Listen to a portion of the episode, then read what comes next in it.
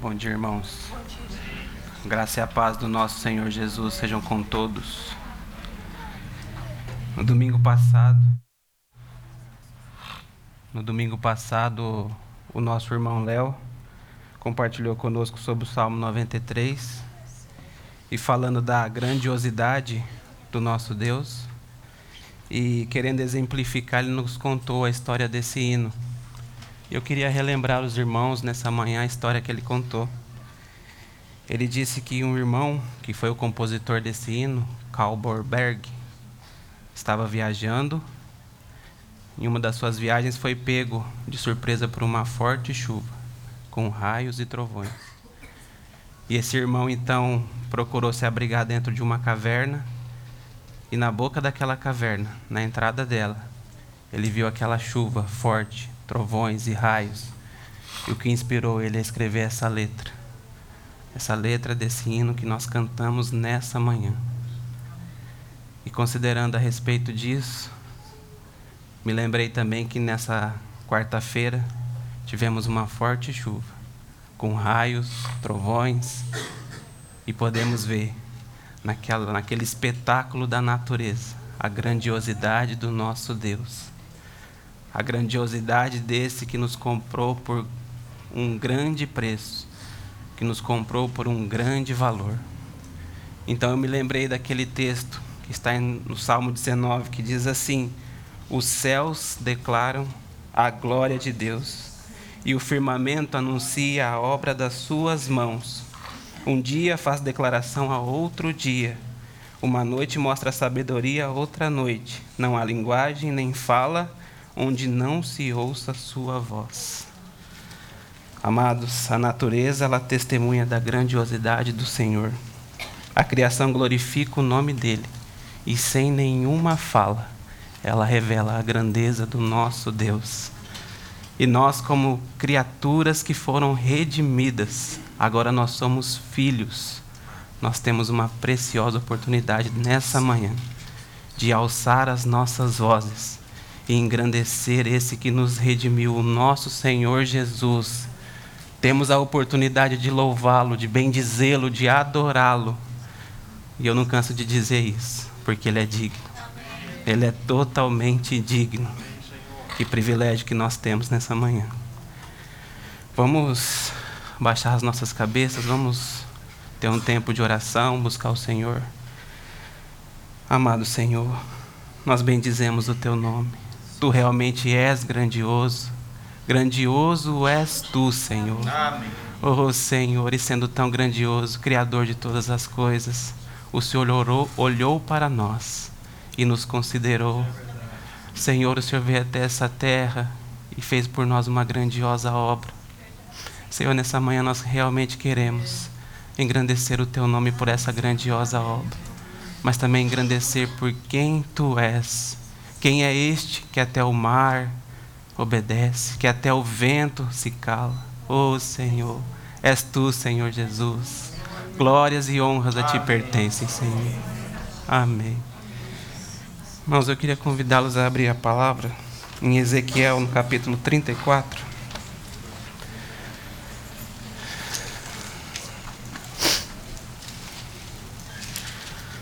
A partir do verso primeiro. Ezequiel 34, a partir do verso 1. Mas antes da leitura, eu queria lembrar os irmãos que lá no Evangelho de João está escrito que o Senhor Jesus fez sete declarações a respeito de si mesmo. E essas sete declarações foram acompanhadas de uma metáfora. E essas metáforas apontam para a obra redentora que ele fez em nosso favor. Eu sei que os irmãos conhecem bem quais são essas sete declarações, mas eu queria relembrar nessa manhã. Em João 6, ele diz ser o pão da vida. Em João 8, ele diz ser a luz do mundo.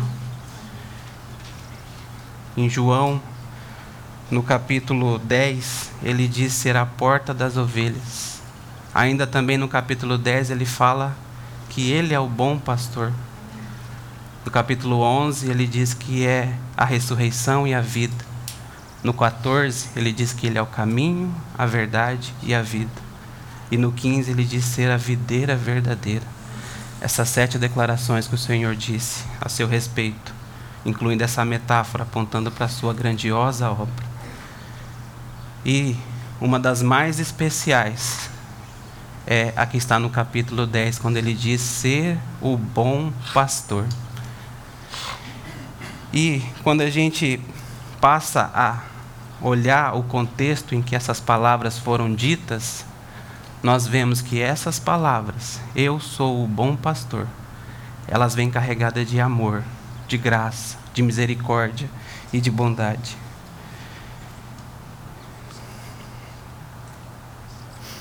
E, irmãos, eu creio que é claro para nós, se nós olharmos para a palavra, que a palavra nos compara a ovelhas.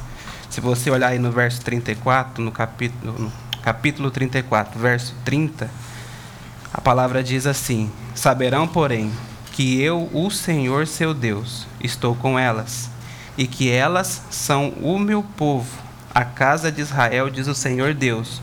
Vós sois Ó, ovelhas minhas, ovelhas do meu pasto, homens sois, porém eu sou o vosso Deus, diz o Senhor Deus.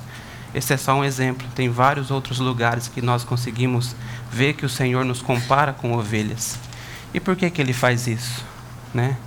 Ele faz isso, no meu modo de pensar, por dois motivos. O primeiro é porque naquela época é, essa situação ela era muito comum, né? Você naquele lugar tinha muitos pastores de ovelha. Então, ele fazendo isso, fazendo essa analogia, era fácil para as pessoas entenderem o que ele estava pretendendo dizer. Qualquer um dos que escreveram a palavra. Né? E o segundo motivo é pelas características desse animal. Nós já, já ouvimos aqui muitas vezes quais são as características desses animais. Basicamente, as ovelhas são animais que dependem muito dos seus pastores são animais que dependem dele para se alimentar, para matar a sua sede, para se proteger, dependem dos cuidados quanto à sua saúde. Elas não enxergam muito bem, né? São medrosas e elas não têm mecanismo natural de defesa, né? E você fazendo então essa característica, nos confrontando diante delas, fica, fica claro que nós temos muito em comum com esses animais principalmente no âmbito espiritual, onde somos totalmente dependentes do Senhor. Então eu queria ver com os irmãos aqui, realmente em qual contexto que o Senhor levantou essa declaração, onde ele diz que eu sou o bom pastor. E aqui em Ezequiel, no capítulo 34, tem uma profecia contra os maus pastores, né? contra esses pastores infiéis da casa de Israel.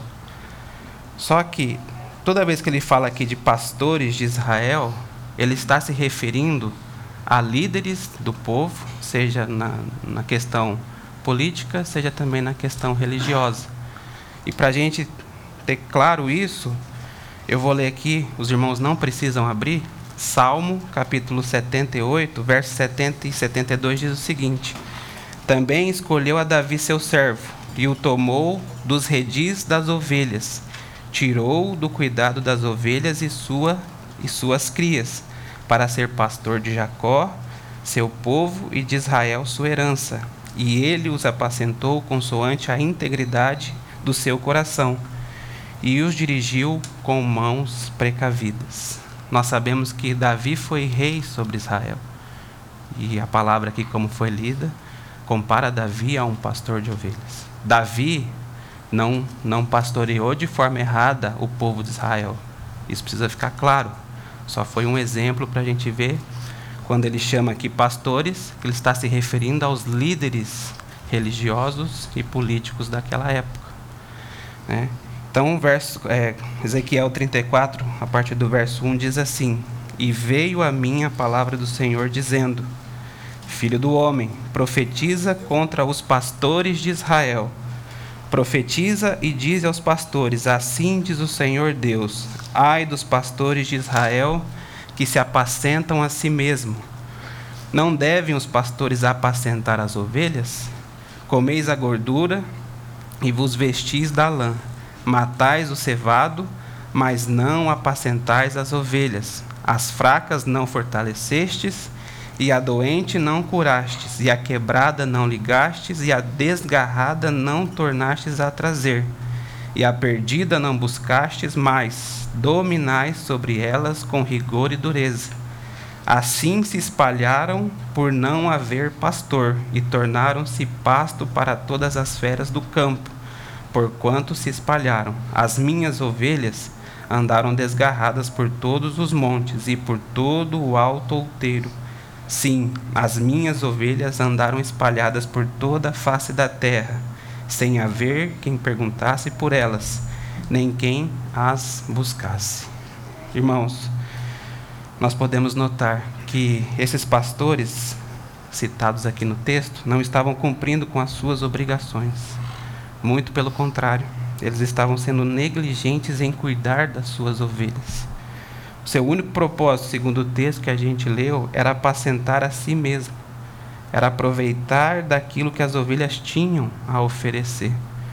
Eles não estavam preocupados com o bem-estar do povo, de maneira nenhuma. Os falsos pastores consideram o rebanho apenas como um meio de ganhar algo de valor para si mesmo. Eles se apropriavam do que era melhor e deixavam o povo sem nada. Sem cuidado e provisão, o povo então se dispersou. E o Senhor vem aqui então trazer uma palavra de profecia, dizendo que ia demandar de cada um deles as suas ovelhas. E quando a gente olha, eu li alguns comentários de irmãos dizendo do ofício literal de pastor naquela época, a gente vê que ser pastor de ovelhas era algo muito difícil, era algo muito duro a própria região ali geográfica não ajudava muito. Né? Um solo rochoso, não tem muito pasto, bastante deserto. Tanto é que essa situação cooperava para que tivesse mais pastores do que pessoas dedicadas à agricultura, né? E lendo o comentário de um irmão, eu achei muito precioso ele diz que o trabalho do pastor era muito duro. O trabalho do pastor ele era muito duro. Ele estava sempre no seu posto, ele nunca estava fora dele. Ele tinha que pegar as ovelhas e caminhar por um longo caminho a fim de achar, achar pastagens. Ele tinha que cuidar da saúde daqueles animais, tinha que cuidar deles o tempo todo para que eles não se perdessem. Eles tinham que cuidar também porque havia, havia ali feras, do, feras, animais selvagens, que poderiam então atacar as suas ovelhas, principalmente os lobos. E também havia ali pessoas que queriam roubar as suas ovelhas. Né? Então eles tinham, tinham que dedicar um grande tempo para o seu rebanho. Praticamente eles tinham que abdicar da sua vida para poder cuidar do seu rebanho. E esse comentário que eu disse, o irmão fala que ser pastor é realmente ter um amor sacrificial e é realmente ter uma generosa solicitude para com o seu rebanho. Inclusive, um irmão do passado, George Adam Smith, diz assim: ele viajando pela aquela região, ele escreveu o seguinte: No topo de algum monte através do qual se ouve o grito das hienas. Durante as noites, quando encontra-se sem dormir, com o olhar fixo na distância, açoitado pelo clima, apoiado sobre a sua fortificação e cuidando das ovelhas dispersas, cada uma das quais ocupa um lugar em seu coração. Entende-se porque o pastor chegou a ocupar o primeiro lugar na história do seu povo porque deram seu nome ao rei e converteram no símbolo da providência. E entende-se também porque Jesus Cristo o tomou como exemplo de renunciamento. Irmãos, então nós vemos com essas palavras que realmente o ofício do pastor era algo muito difícil, demandava um tempo muito grande, uma dedicação muito grande, um cuidado muito grande para com as suas ovelhas tinha que ter vigilância constante, coragem ilimitada, tinha que ter um amor paciente para com o seu rebanho. Essas eram as qualidades necessárias do pastor. Qualidades essas que no texto aqui a gente não vê. Qualidades essas que a gente não consegue enxergar aqui no texto. Esses pastores que o Senhor trata aqui deixavam as suas ovelhas, só aproveitavam daquilo que elas tinham a oferecer para eles. Exploravam as suas ovelhas, não tinham cuidado com elas.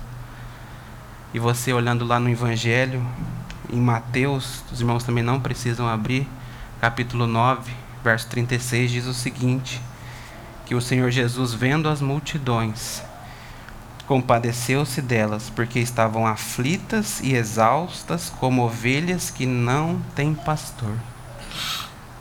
Então, esse foi o contexto em que o Senhor Jesus trouxe essa palavra. As ovelhas estavam sem pastor, sem cuidado, sem suprimento, estavam aflitas e dispersas. Né? É nesse contexto que o Senhor traz essa palavra. Mas graças a Deus, que aqui em Ezequiel ainda há uma promessa. Graças a Deus que aqui em Ezequiel o renovo de Davi é prometido para ser o pastor do seu povo. Verso 22 e 23 diz o seguinte: Portanto, livrarei as minhas ovelhas, para que não sirvam mais de rapina, e julgarei entre ovelhas e ovelhas, e suscitarei sobre elas um só pastor e ele as apacentará. O meu servo Davi é quem as apacentará. Ele lhes servirá de pastor.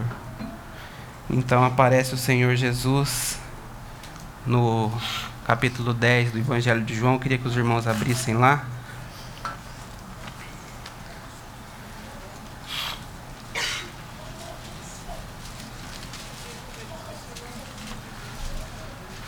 No meio desse contexto que eu acabei de dizer para os irmãos, aparece então o Senhor Jesus dizendo o seguinte: Eu sou o bom pastor. Então você consegue aqui observar que realmente as palavras deles estão está carregadas de amor, de graça, de misericórdia, de bondade.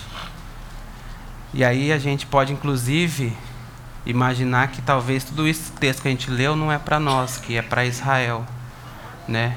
Mas aqui no verso 10 também tem algo que é maravilhoso, no capítulo 10, perdão, tem algo que é maravilhoso, que precisa encher o meu e o seu coração de gratidão a Deus.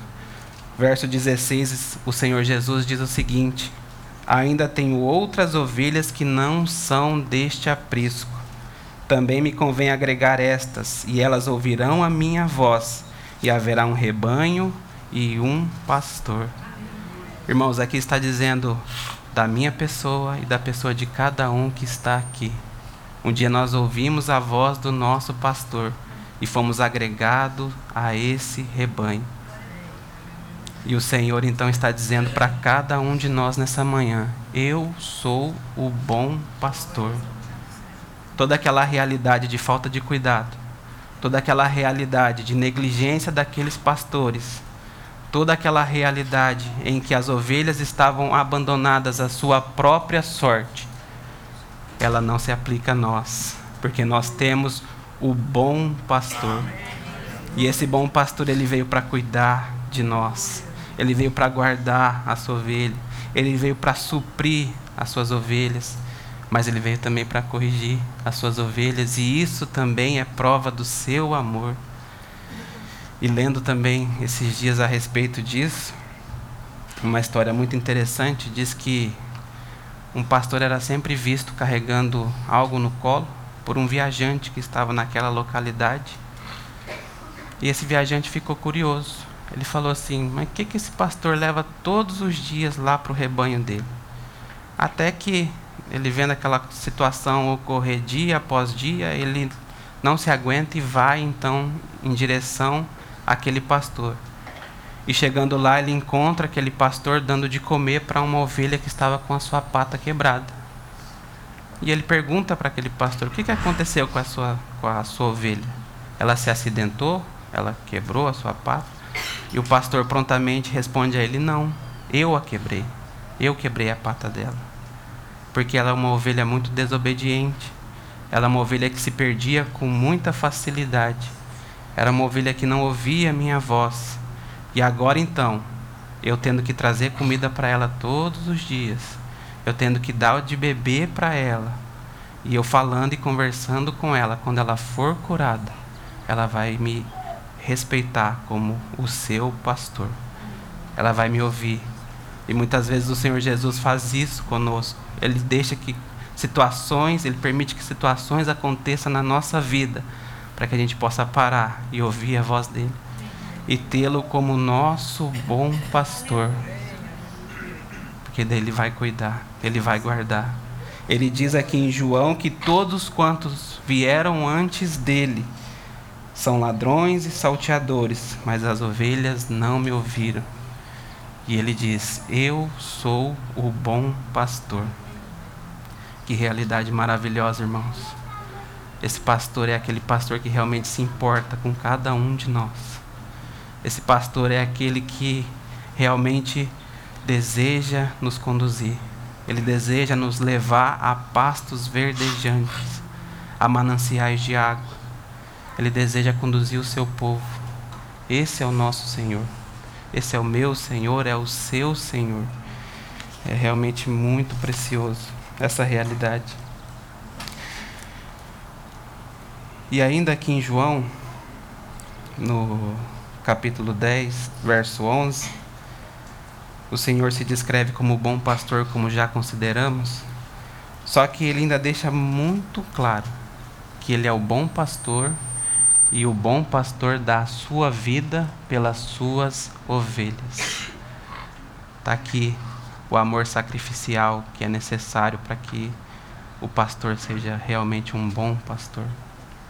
Esse amor sacrificial.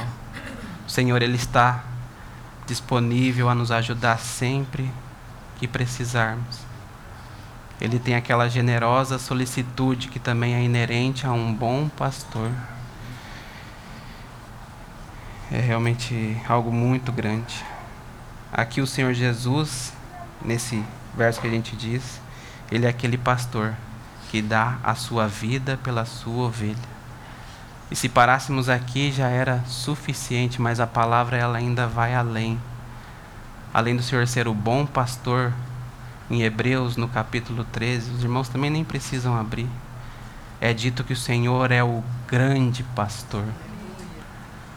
E lá naquele contexto, Hebreus 13, verso 20, depois os irmãos podem ler em suas casas, ele está sendo apresentado como aquele pastor que vive pelas suas ovelhas. Então, irmãos, o nosso Senhor, ele é o bom pastor e o grande pastor. E se parasse por aqui também já estava bom demais. Mas o Senhor ainda, a palavra vai além. Em 1 Pedro, no capítulo 5, no verso 4, é dito que o Senhor é o supremo pastor. Irmãos, é realmente algo que a gente, considerando, vê o tamanho da graça e da misericórdia que o Senhor empregou em nos buscar e nos salvar. E ali é dito que esse supremo pastor, ele voltará e galardoará, as suas ovelhas. Então, o nosso Senhor, Ele é o bom pastor, o grande pastor e o supremo pastor. É realmente algo que para nós é grandioso e nós só podemos confiar nesse pastor. Só podemos descansar nesse pastor, porque esse pastor ele já deu a sua vida pelas suas ovelhas. Ele vive pelas suas ovelhas e ele voltará e presenteará as suas ovelhas. Dará o galardão que a elas é devido. Oh, meus irmãos, o nosso Senhor, ele não é só o bom, mas ele é o grande e o supremo pastor.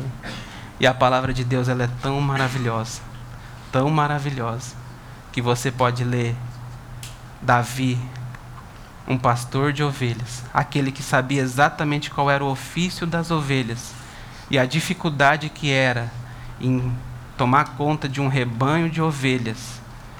Davi mesmo disse que já enfrentou animais selvagens para proteger as suas ovelhas.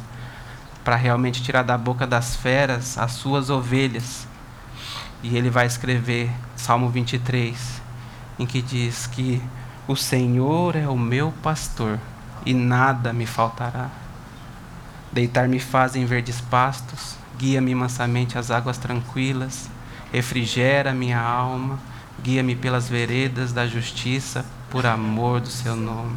E aí continua, continue, esse salmo também é tão lindo. Há irmãos que dizem que o capítulo 10 de João é o Salmo 23 do Novo Testamento. E eu creio que realmente é, porque são muitas similaridades. E a grandeza e a realidade que está envolvida nos dois é de uma maravilha tremenda. Davi sabia exatamente qual era o ofício de pastor, e ele escreve: O Senhor é o meu pastor. Irmãos, eu creio que nós aqui nessa manhã podemos todos dizer que o Senhor é o nosso pastor.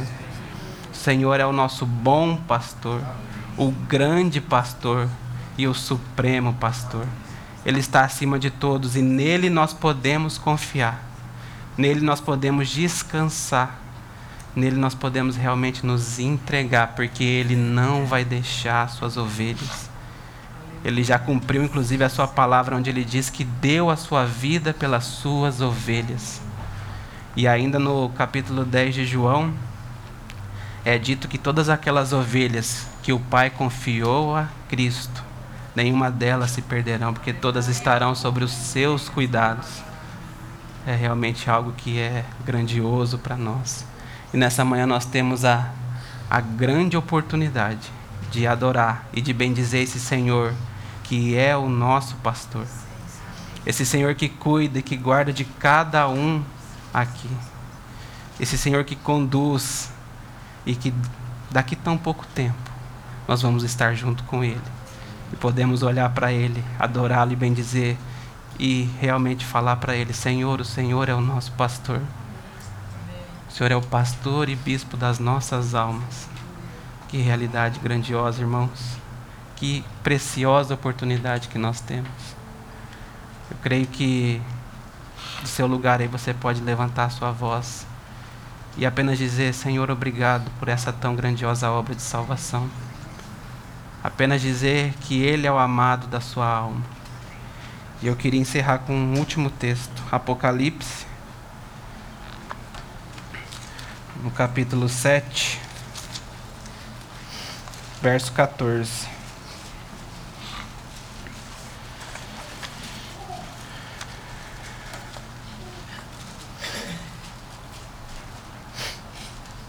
Vamos ler, ler o 13 também. Diz assim a palavra: E um dos anciãos me falou, dizendo: Estes quem que estão vestidos de vestes brancas, quem são e de onde vêm? E eu disse-lhe: Senhor, tu sabes. E ele disse-me: Estes são os que vieram da grande tribulação e lavaram as suas vestes e as branquearam no sangue do Cordeiro. Por isso estão diante do trono de Deus e o servem de dia e de noite no seu templo. E aquele que está sentado sobre o trono os cobrirá com a sua sombra. Nunca mais terão fome, nunca mais terão sede, nem sol nem calor algum cairá sobre eles, porque o Cordeiro que está no meio do trono os apacentará. O Cordeiro será o pastor e lhe servirá de guia para as fontes vivas das águas, e Deus limpará dos seus olhos toda a lágrima. Amém, meus irmãos, que nós possamos realmente glorificar o nome do Senhor. Bem dizer, porque Ele é o nosso bom, grande e supremo pastor, e o Cordeiro nos apacentará pela eternidade.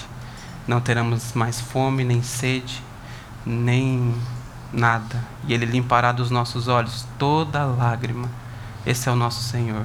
Que possamos adorar, bendizer e exaltar o nome dEle nessa manhã. Amém.